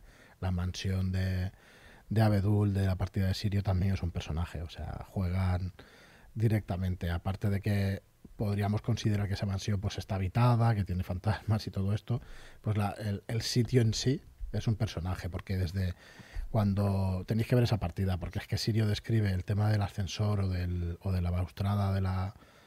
no sé si se llama balaustrada, el, eh, lo que es las manetas de la escalera y todo eso, que vienen de no sé qué barco hundido, de no sé qué fragata, y dices, hostia, es una normalidad del Normandy, sí, no me acordaba. Es una, es una barbaridad eso de decir, hostia. Ah, os reís porque pasa algo después ya, a ver si la puedo ver. Ah, es que está, está muy chulo, ¿no? Le da, le da carácter. No vuelve a salir el Normandy por ningún lado. Pero, es que es, para, es... que te acuerdas. Cuando dice algo así es que te acuerdas. Yo no me acordaba del nombre, pero en algún otro momento seguro que sí, porque es que es una cosa tan peculiar que la describe como que es una una baranda que han traído de ese barco y tal y todo eso y para mí ya es un personaje. Me acuerdo que era Mitchell que decía y además a los personajes tienes a los PNJs, por ejemplo, tienes que ponerlos haciendo cosas. Pues cuando tú describes a un edificio, pues estás está haciendo cosas, no está pasando el tiempo por él, a lo mejor está pues desconchada las habitaciones o no, o entras en un hotel totalmente desconchado y entras en otra habitación que está nueva. Qué, bonito es cuando, cuando tienes una persona ¿no? que sabe narrar de esa manera y te sabe meter en el lugar, que es que de ah, repente parece que estás viajando y estás viendo esa mansión, viendo las ventanales, esa, esa persona que te mira detrás de uno de ellos, ¿no? O sea, hostia, es que es muy evocador, ¿no? Es una suerte. si, si cuentas con un director así, es primero.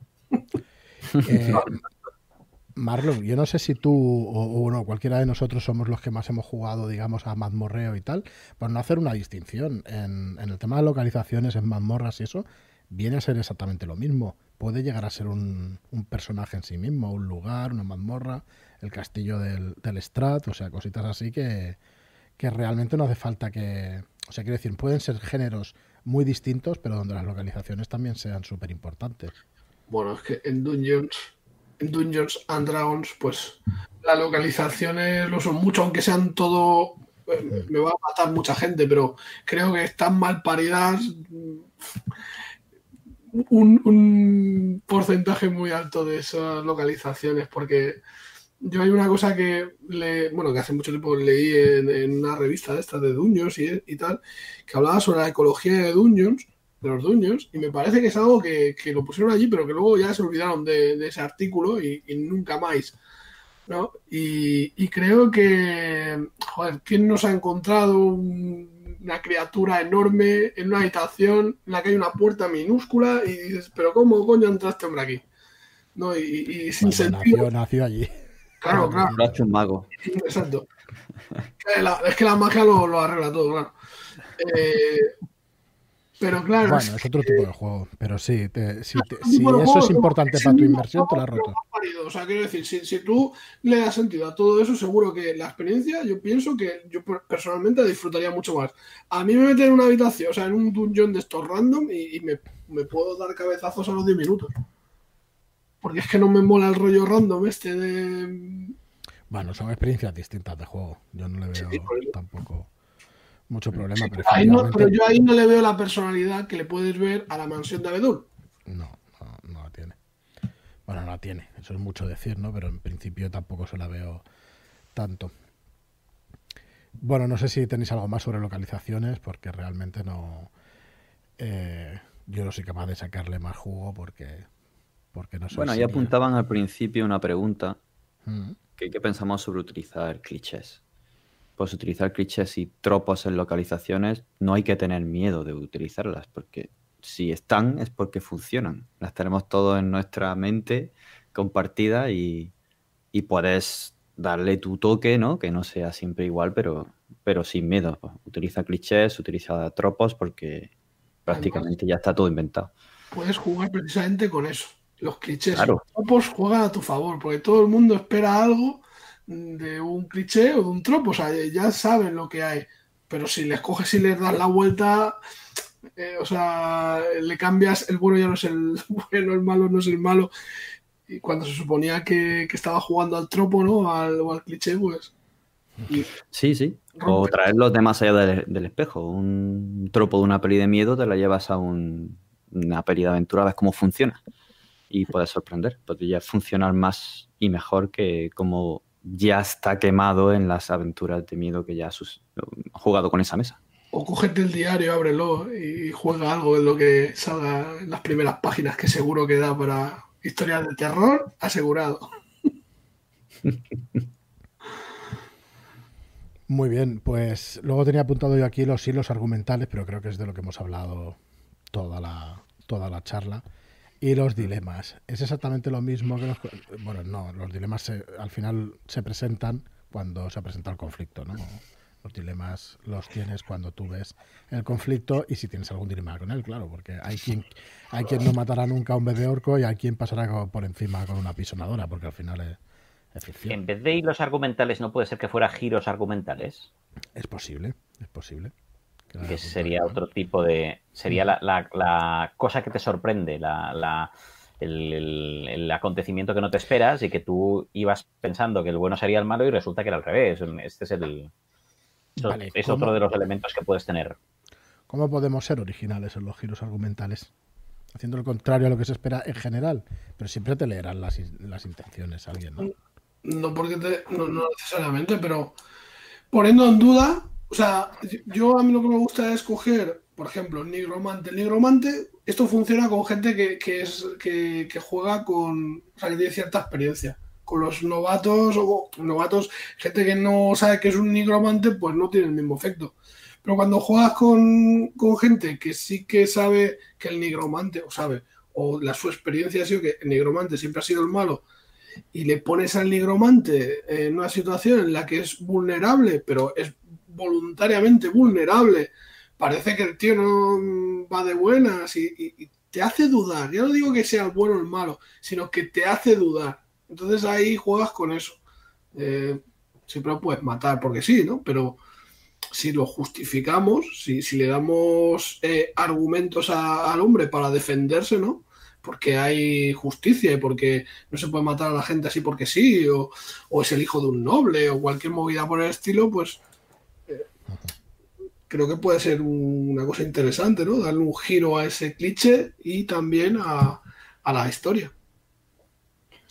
Para mí la, cosa más fácil a la hora de, o, el mejor mecanismo para crear giros argumentales es coger una cosa que es de una manera y siendo de esa manera, hacer que sea de otra y buscar cómo vas a construir, qué, cuánta mierda vas a meter ahí, cuánta mentira vas a poner para que esa cosa que es así sea exactamente de la otra. Y buscar cómo haces para que todo se cuadre y que luego cuando lo descubran eh, vean que, era justo lo contrario de lo que pensaban. Más que intentar pensarlo al final. Esto se nota mucho en, cualquier serie de televisión o en cualquier cosa de estas. Lo ves mucho cuando el giro argumental eh, lo tenían pensado desde el principio, ya han ido construyendo toda la historia y han dejado esas pistas, ya ¿no? Para que cuando gira dices, hostia, era así, y era así desde el principio, y me has ido dejando las pistas y no las he visto y estaba clarísimo, a cuando te hacen esos giros que han alargado una temporada más porque no sabían por qué y entonces han decidido que el capitán en vez de malo era bueno y que por eso pasaba no sé qué y dices, ya, pero y entonces el día este, ¿por qué no los traicionó? El día este, ¿por qué no cogía el cristal este y se lo llevaba y ya lo tenía? ¿No? Y ves todos los huecos como, como se cae. Entonces, de, de haberlo construido desde el principio a inventártelo sobre la marcha es cuando puedes tener una historia sólida o una historia con, con huecos. Y la mejor manera es esa, coger una, una realidad eh, la que sea, los personajes son los buenos, ¿no? Una realidad de la que partimos casi siempre, ¿no? Pues los personajes van a ser los malos. Y a partir de aquí voy a construir. ¿Cómo hago esto? ¿Cómo, y, construyes? Pues les están engañando, les han hipnotizado, les eh, han mentido y les han dado información, ¿no? Para que luego eso, eso salte. Cualquier premisa inicial. Una señora verdad les ha dicho que tiene que... Por ejemplo. Vamos a jugar. Sí. Sí, sí. Eso puede venir muy bien. Un señor verdad que se le ha ido la pinza y que al final tú lo que estás haciendo es debilitando la membrana. Y haces algo y activas algo que de repente, ¡pum! y dices, hostia, empieza a pasar algo y eres un terrorista al final. También podría ser ese señor verdad que en realidad es un exoterrorista y descubre que hay un señor verdad y dice, hostia, si lo suplanto, igual puedo mm, hacer que conseguir. El otro día se me ocurrió una historia de un grupo de gente que van siguiendo a, la peña de Scooby-Doo, ¿vale? Que va resolviendo misterios que son de verdad y que ahí está el fantasma y está el no sé qué, y ellos tienen que acabar con los piratas fantasmas, dejar un montón de pistas para que esos tíos acaben pensando que han resuelto ellos el, el, crimen y que el culpable era el director del hotel, y además inculpando a un pobre director del hotel inocente para que le hagan pasar que él era el, pirata fantasma, ¿no? Y hacerle el disfraz y tal para que le puedan desfasar, mientras el pirata fantasma sigue existiendo, para no debilitar la membrana. Son los, mm, las fuerzas especiales, ¿no? Eso tiene que escribirlo para ese terrorista, tal vez. Eso tiene que salir. Bueno, eh, en esto Álvaro Loman, que lo conoceréis, joder se le ocurre cada cosa también. Hubo una aventura que no pudimos, que no hemos podido publicar y no puedo decir más porque es que el tío es un crack. Poniendo yo, yo lo estoy viviendo en mis carnes. ¿Verdad, Elena? Sí.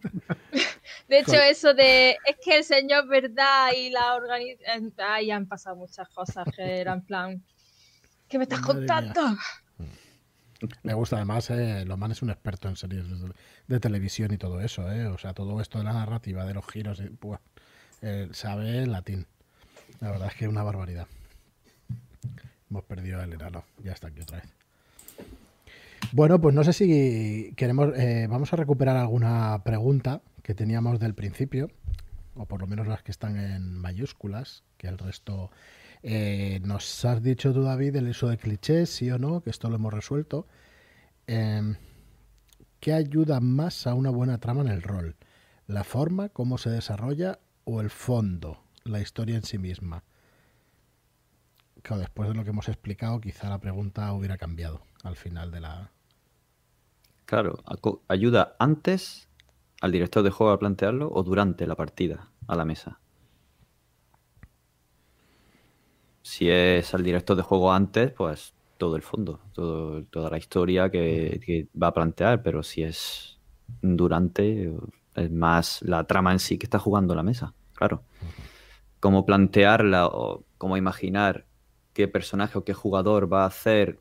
Bueno, ahí está un poco la magia, ¿no? De cómo entretejer y poner los elementos para que vaya hacia un lado o no.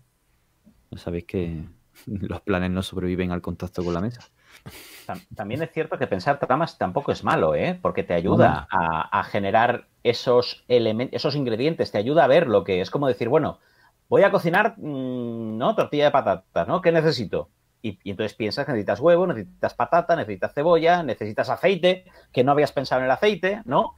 Pero al, hacer la trama te das cuenta de que te falta aceite y te falta sal. Y entonces no solo compras mm, huevo, tortilla y eh, huevo, patata y, ¿no? y cebolla, sino que compras también aceite y sal.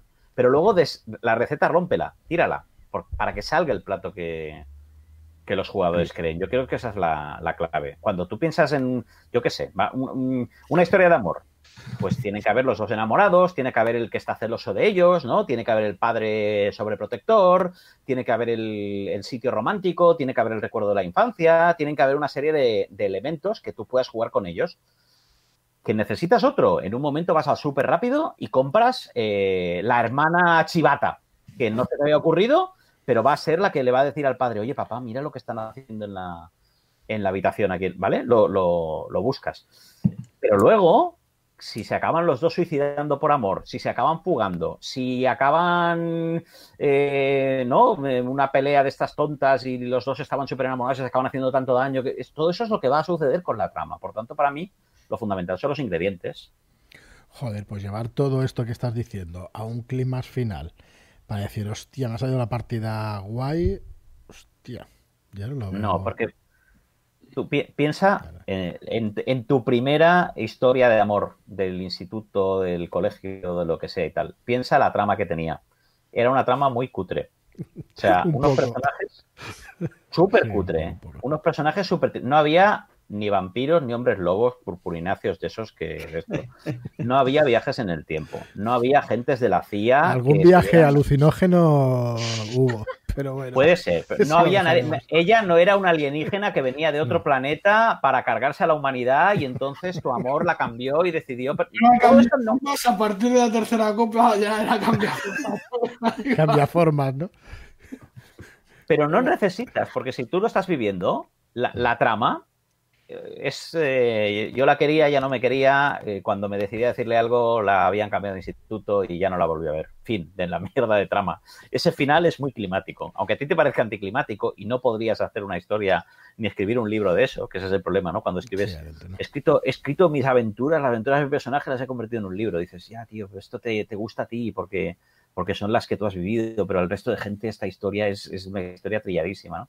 Entonces no hace falta que la, que la trama sea muy original, tiene que pasarte a ti, eso es lo más importante.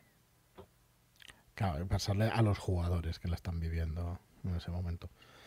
Muy bien, chicos, pues yo creo que es un buen momento para despedirnos. No sé si queréis decir algo más, si, si os ha quedado algo en el tintero. La verdad es que me lo he pasado súper bien, cada vez mejor con las, con las charlas estas. Y hostia, algo hemos tratado de las tramas, ¿eh? Que era una... yo la verdad es que teníamos hoy una papeleta difícil, creo yo. ¿Y qué, para la siguiente? Uf, tengo temas aquí para aburrir. Ahora después de la charla y eso nos quedamos un ratito y decidimos el próximo. Si alguno de vosotros quiere, si alguno de los oyentes de, de la gente que nos esté viendo quiere proponer algún algún tema que no sea de cocina, porque Aquí tenemos a Chef. esos que está nombrando Albert, igual alguno, tío, en lugar de hacer el cocido lo que se espera que vaya, que, tenga que salir, se dedica a hacer otra cosa. Oye, pues mira, yo tengo una pregunta sobre eso. Cada vez que quieres hacer un giro, eh, la historia va de una cosa y luego lo partes y, y va de otra. Hostia, ¿cómo fundir eso o cómo llevar bien esa situación? El que, por ejemplo, no haya magia en, la historia y que de repente la haya, ¿cómo haces para que se funda o, es imposible hacerlo? ¿Tienes que ir dejando pistas? ¿O no tiene nada que ver con lo que estamos hablando en, este, eh, en esta charla de hoy? Yo creo que sí tiene algo que ver, ¿no? ¿Por el tipo de giro te refieres? Porque es un... puede ser un giro. pero es un, elemento que puedes introducir como... Hostia, pero es complicado ¿eh? de introducir. No sé cómo... De repente va a tener menos gracia que si vas dejando miguitas de pan. Quiero decir, si tú vas em, dejando mm, pintadas extrañas con formas geométricas y tal, por aquí y por allá, un libro que habla sobre conocimiento extraterrenal o no sé qué, y, van, y, son detallitos que vas metiendo cuando en principio tú no estás mm, siguiendo nada de todo eso, joder, pues si luego aparece un cuerpo que tiene una pintada, un tatuaje lo que sea, pues no sé, igual no es tan descabellado, ¿no? Al final terminar metiendo algo de ese rol. Hay diferentes elementos en esto, yo creo. Eh, el tú no puedes hacer cualquier giro, porque hay giros que, restan, ¿no? Entonces, el giro de lo estáis pasando muy mal, no sé qué, todo va fatal y al final os toca la lotería, os hacéis millonarios y todo se soluciona porque os ha tocado la lotería. Eso es un Deus Ex Máquina y es una cosa que rompe todo. El, y es un giro, ¿eh? Nadie es sorprendentísimo que aquí va y te toca la, la lotería, ¿no? ¿De qué? Pues eso es un giro eh, que puede ser problemático. La introducción de magia para algo inexplicable, que tú te has estado molestando en investigar y a ver qué pasa y intentar cuadrarlo y tal, y que al final diga, no, era un mago, pues es esta, este ejemplo de, Deus Ex Máquina que no, que no funciona. Al revés sí que puede funcionar. Que todo sea una cosa que parezca que sea mágica, que tú estás investigando, que luego tenga toda una explicación racional, ese giro puede ser muy chungo, puede ser muy hostia. Claro, ¿no? Por eso los piratas fantasmas necesitaban el, libro de. ¿Vale? Entonces esto puede, puede funcionar. A la inversa no. Eso no quiere decir que no puedas poner magia en una historia que previamente no iba a tener magia, pero la magia que tú le pongas no, no puede explicar la historia, no puede resolver la historia. Tiene que ser una cosa colateral, que aparezca de, de repente, ¿no? Y resulta que, el tío este que os ha acompañado toda la aventura y, ya ha estado haciendo, pues resulta que era un fantasma y que cuando vais a su casa resulta que no vive nadie allí y que, y que en realidad el padre Michael que os ha ido acompañando durante toda la aventura, todo el rato fue un fantasma muerto hace 150 años, ¿no? y por eso él siempre hacía referencias a cosas como muy decimonónicas y tal, ¿no? Pero la aventura hubiera funcionado igual si el padre Michael hubiera sido un ser humano normal que, vivía allí. No era, no era necesario para el giro. Y el giro, otra cosa que no puede hacer es cargarse el trabajo que han estado haciendo los jugadores, ¿no? El, que tú estés ahí matándote a resolver la aventura y que de repente todo fuera un sueño, pues es una putada, ¿no? Pues, pues, pues para eso no, no me avises para que venga. Entonces, no todos los giros valen Mm, y, la sorpresa no lo puede comprar todo, ¿vale? Pero, pero sí, sí hay giros que valen y, el giro todo era un sueño, según cómo se haga, se puede hacer bien o se puede hacer mal, depende. Y esto para todos, digamos. Bueno, otro día tratamos más el tema este. Sí que tenía bastante de, esto de trama y tal, pero algún día lo sacamos porque la verdad es que a mí me parece complicado. Porque, porque, no sé, no sé me, cuesta bastante. Bueno, es que, es que a lo mejor eh, estaría bien. ¿Qué cosas no hacer? ¿Qué cosas que, que, de las que me arrepiento, ¿no? O sea, experimentos que he intentado y no han salido bien. Equivocándonos es como aprendemos, ¿eh? No, bueno, sí, tu experiencia en el no cuando te equivocas, o sea, cuando fallas. Por lo menos aprendes más. Yo no, también soy contrario de eso de siempre te tienes que equivocar, hombre, lo puedes aprender leyendo un libro, coño igual es más fácil que. Sí, pero te queda. Cuando te equivocas, pues te, jode. Te jode más. A, veces repites el mismo error una otra vez, una otra vez, ¿eh? No, no es que lo he y sabiéndolo, ¿sabes? Y sabiendo, pero esta vez saldrá bien, esta vez saldrá bien. Va a ser que no. Esta es la buena, sí. si no lo hace nadie, si no lo hace nadie, será porque, porque no saben hacerlo. Correctísimo. Muy bien, chicos, pues nada, eh, muchísimas gracias por, por, venir. Como siempre, espero que sea para, para, mucho tiempo. Llevamos tres programas y yo la verdad es que me estoy pasando muy bien. Hay un montón de temas, antes de que se acaben pasará mucho tiempo, así que nada, Elena, muchísimas gracias. Disculpa que no dejamos hablar. La verdad es que es un defecto que espero que corrijamos. Si, yo disfruto mucho escuchando y lo que aprendo yo. Ya, tío, pero es que no dejamos hablar. Me sabe fatal que Joaquín igual, que no le dejo hablar nunca, tío. Eso es verdad. Es, cierto. Es cierto. Yo, yo no dejo hablar, sí. Marlo que ha escondido por ahí lo que traía hoy para pero vosotros. Tú eres el invitado, no pasa nada. Ahora ya forma parte de la casa, tío. Ya tres programas ya. Mira, ¿ves? Ahora ya está solucionado. ya lo tenemos solucionado. Lo, lo tenemos silenciado allí. David, muchísimas gracias por venir. Lo mismo digo, ¿eh? que, yo sé que tú te preparas los programas y luego no te dejamos hablar, tío. Un desastre. Nada, nada. Yo estoy encantado de estar aquí, escuchándoos, interviniendo cuando puedo y, de que me contéis conmigo para esta experiencia. Ya lo iremos solucionando con el tiempo todo esto. Y nada, Albert, gracias. Desmuteate. No, ya estoy desmuteado, de nada, y, ha sido un placer. Mm, sí, igualmente. Pero, pero me tienes que cortar más, que si no yo me subo, tío. No, no, puedo evitarlo, está en mi naturaleza. Bueno, ya a los demás, a todo el mundo que nos está viendo aquí en el chat, en directo, muchísimas gracias a todos, que hace muchísima ilusión que sin anunciarlo y sin nada, que tengamos 30 personas ahí de media viéndonos. Esperemos que con las siguientes semanas pues más gente se nos una, pero vamos, nosotros lo, hacemos porque también es un placer para nosotros. Está claro que damos a conocer la afición, que es lo que queremos con, este programa y con, los programas y toda la difusión que hacemos, que, más gente se una de los que jugaban hace 20 años y que vuelven, que hoy ha entrado uno, en el chat de, charlas desde Shadowlands, en el chat de Telegram. Y, joder, yo creo que a todos los roleros nos hace gracia cuando, cuando los vemos entrar en el chat y hostia, y decir, hostia, y el mes pasado otro, y el otro día otro. Así que eso mola mucho y para eso hacemos el programa y todo lo que hacemos. Gracias por estar ahí y, hasta el próximo programa. Si queréis ir despidiendo, Marlock. Pues hasta luego. Hasta luego. Venga, hasta la próxima.